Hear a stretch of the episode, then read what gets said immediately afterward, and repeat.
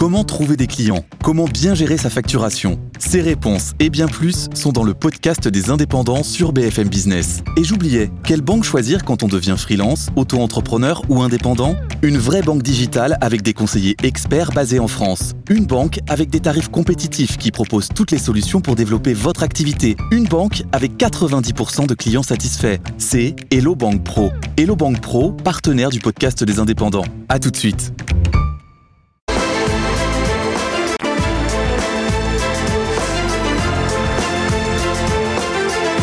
Business, en partenariat avec le Mouvement des entreprises de France, présente Faire réussir la France avec Edwige Chevrillon et Christophe Jacubizine.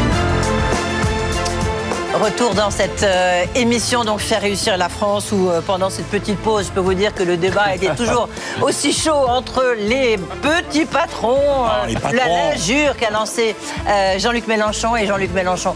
Il nous reste encore trois thématiques à aborder, Jean-Luc Mélenchon. C'est vous dire s'il faut aller vite et désolé de vous presser un peu, mais il y a beaucoup, beaucoup de questions et il y a beaucoup d'attentes. Vous avez pu le remarquer de la part des, des chefs d'entreprise qui sont avec nous. Là, c'est la thématique faire payer les entreprises. Parce que vous dites qu'il faut rétablir l'ISF, augmenter la fiscalité des grands groupes, revenir sur les cadeaux euh, aux entreprises, notamment les impôts de production, j'imagine, et supprimer la flat tax, vous savez, ces prélèvements forfaitaires uniques. Donc on voit euh, qu'il y a beaucoup de questions. Et puis mettre au pas la finance, mais ça on en parlera si on a le temps.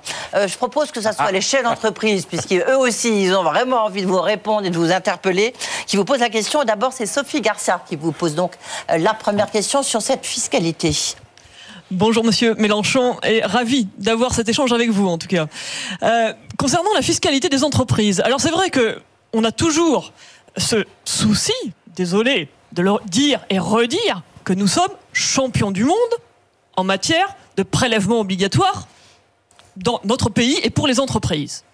Alors, quand on parle de verser des dividendes, de, verser des cadeaux euh, aux entreprises, tout ça, ça, je veux dire, ça- nous, ça nous heurte un peu beaucoup.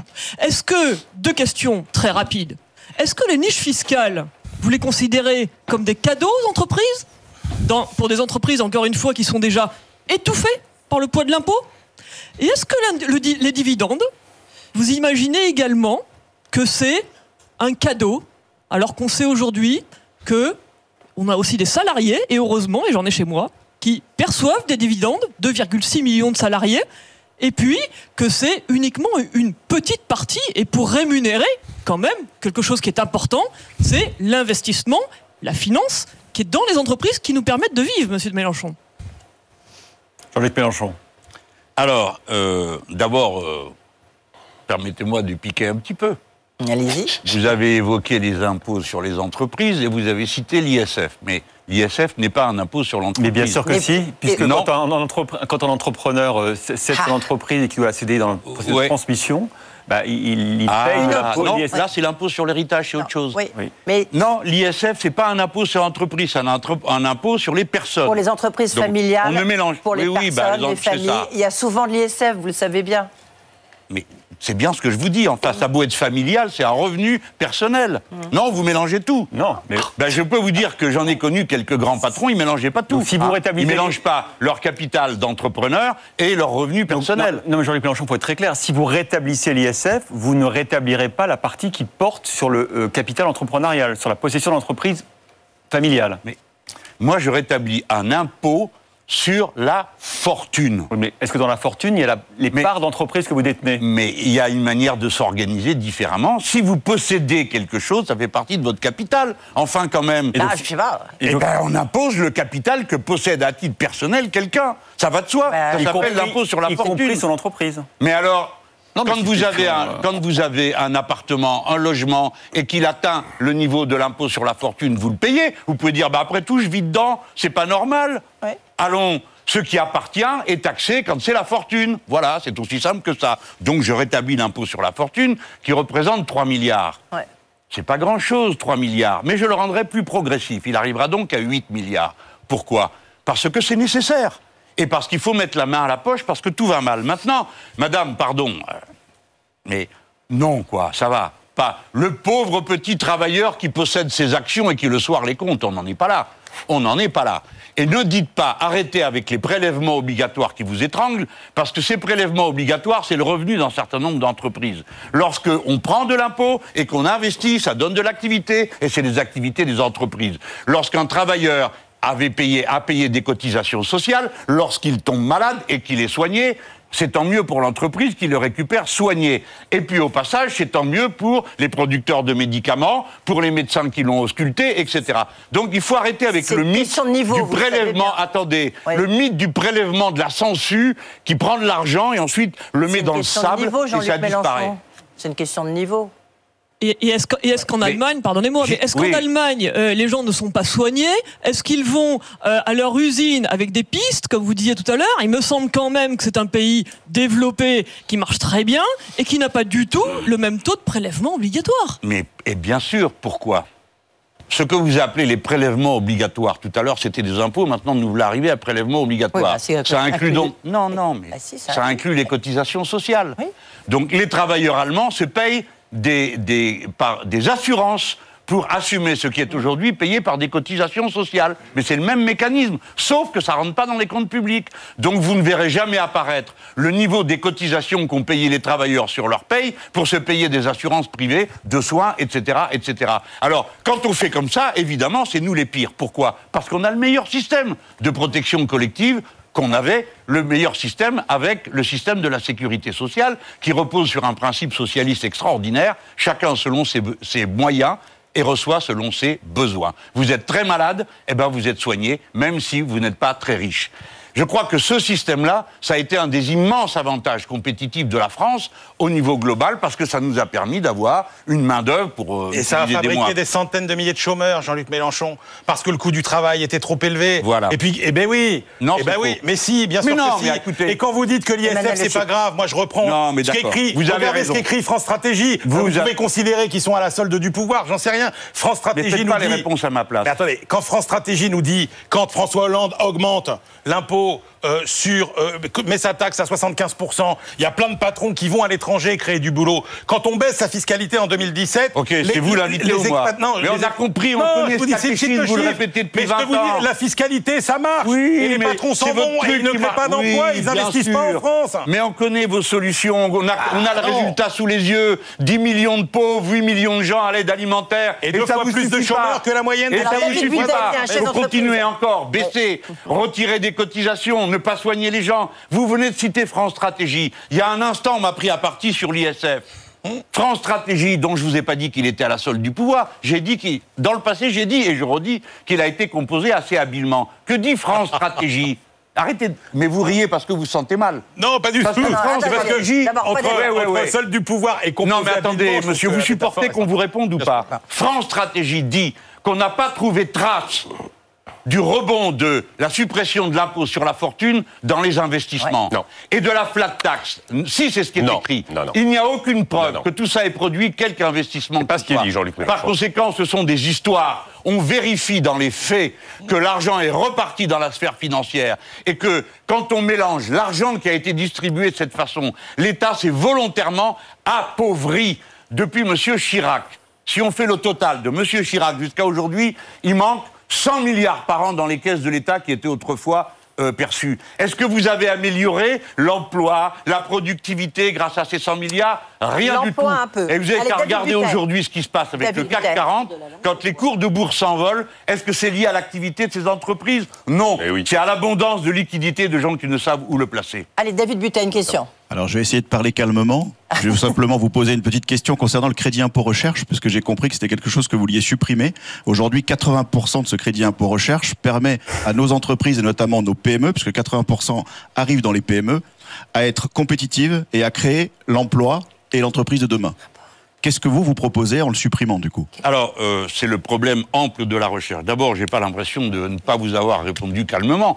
Mais euh, je veux bien le faire si vous cessez de m'interrompre tous les deux minutes par euh, une, une petite balle que vous jetez d'un côté ou de l'autre. Je pense que le sérieux d'une discussion, c'est d'entendre un raisonnement. Si vous voulez démontrer que je suis un homme de gauche irresponsable, ne vous fatiguez pas. Ça fait une génération que vous le faites. Donc c'est pas difficile. C'est pas ça le sujet. Le sujet, c'est notre civilisation est arrivée dans une impasse écologique et sociale. Qu'est-ce qu'on fait pour en sortir Je propose des choses. Voilà, respectez mon point de vue. Alors, Sur la recherche, oui. comprenons-nous, il y en a pour 7 milliards aujourd'hui. Qui a bénéficié principalement, qui a utilisé principalement le crédit recherche? Qui? Dividende. Vous avez regardé? Pas les PME. La banque et la grande distribution. Mais si, mais bon. Oui, oui, bah vous vous démontrerez le contraire. Moi, en attendant, j'affirme ça et je sais de quoi je parle. Par conséquent, il y a un deuxième problème qui est posé pour la recherche, qui nous interroge tous. Monsieur Pouletti, tout à l'heure, On va y revenir avec Père. que j'ai appelé. Monsieur Milliard tout à l'heure euh, euh, de manière exagérée, parce que c'est un milliard sept qu'il a et pas qu'un milliard. Monsieur Pouletti vous expliquera pourquoi le problème ne peut pas se limiter à la recherche, comme on dit, pratique.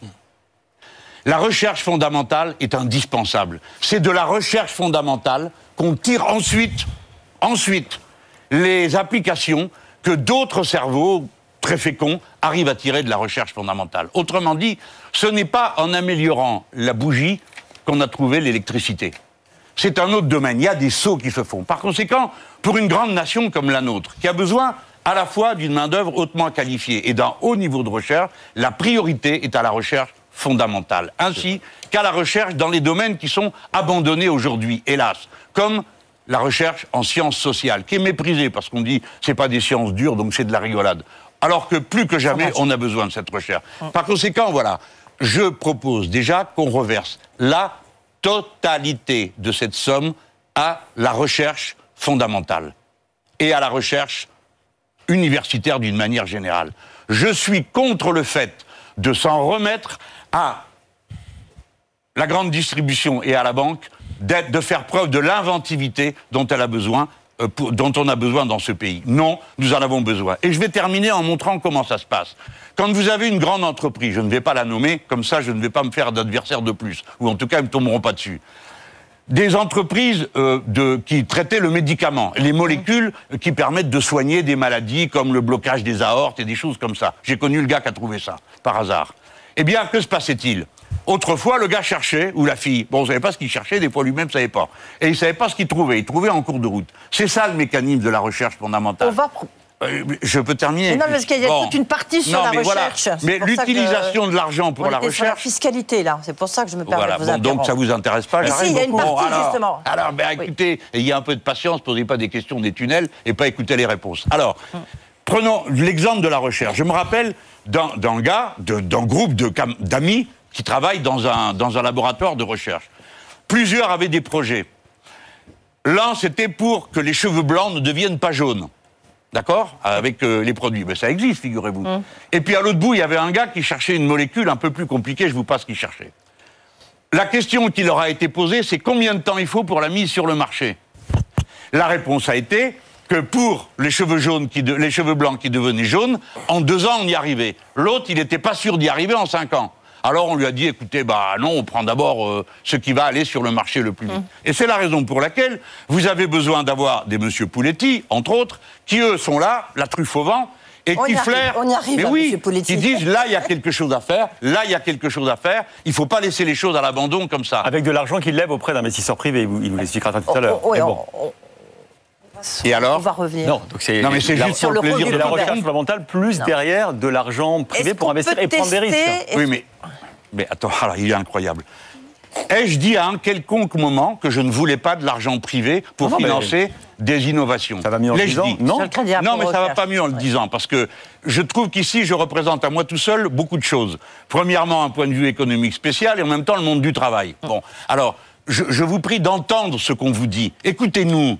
Écoutez-nous. Le monde du travail, Non, le monde là, des hein. travailleurs, j'ai compris. Le, le petit patronat n'est pas un petit patronat, est un patronat, il représente tout le monde. Mais pour ce qui me concerne, écoutez-moi, nous vous proposons une idée, une vision des choses. Hein Monsieur, je suis sûr que si on parlait tous les deux, vous seriez d'accord pour me dire que la recherche fondamentale, c'est fondamentalement Bien sûr, important. bien sûr. Et qu'on en a besoin d'une recherche académique. Et que c'est un métier de faire passer du fondamental au pratique. C'est un métier, c'est une activité.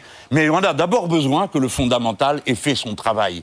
Et que nous avons le devoir, comme intellectuels, comme responsables politiques, de dire on accepte l'idée qu'au départ, on ne sait pas combien de temps ça va prendre, ni même si le gars va ou la fille va trouver quelque chose. Voilà ce que j'essaye de vous dire. Donc je ne suis pas d'accord pour que l'argent public qui doit aller à la recherche aille ailleurs que là où c'est son rôle, c'est-à-dire dans les centres de recherche publics, puisqu'on les a créés pour ça. On, va pas. Ce qui est dommage, ce qui est dommage quand même, c'est qu'on enlève ce crédit impôt recherche qui finance 30% à peu près de la recherche et développement des PME, des startups, et je suis tout à fait d'accord avec vous sur la recherche fondamentale.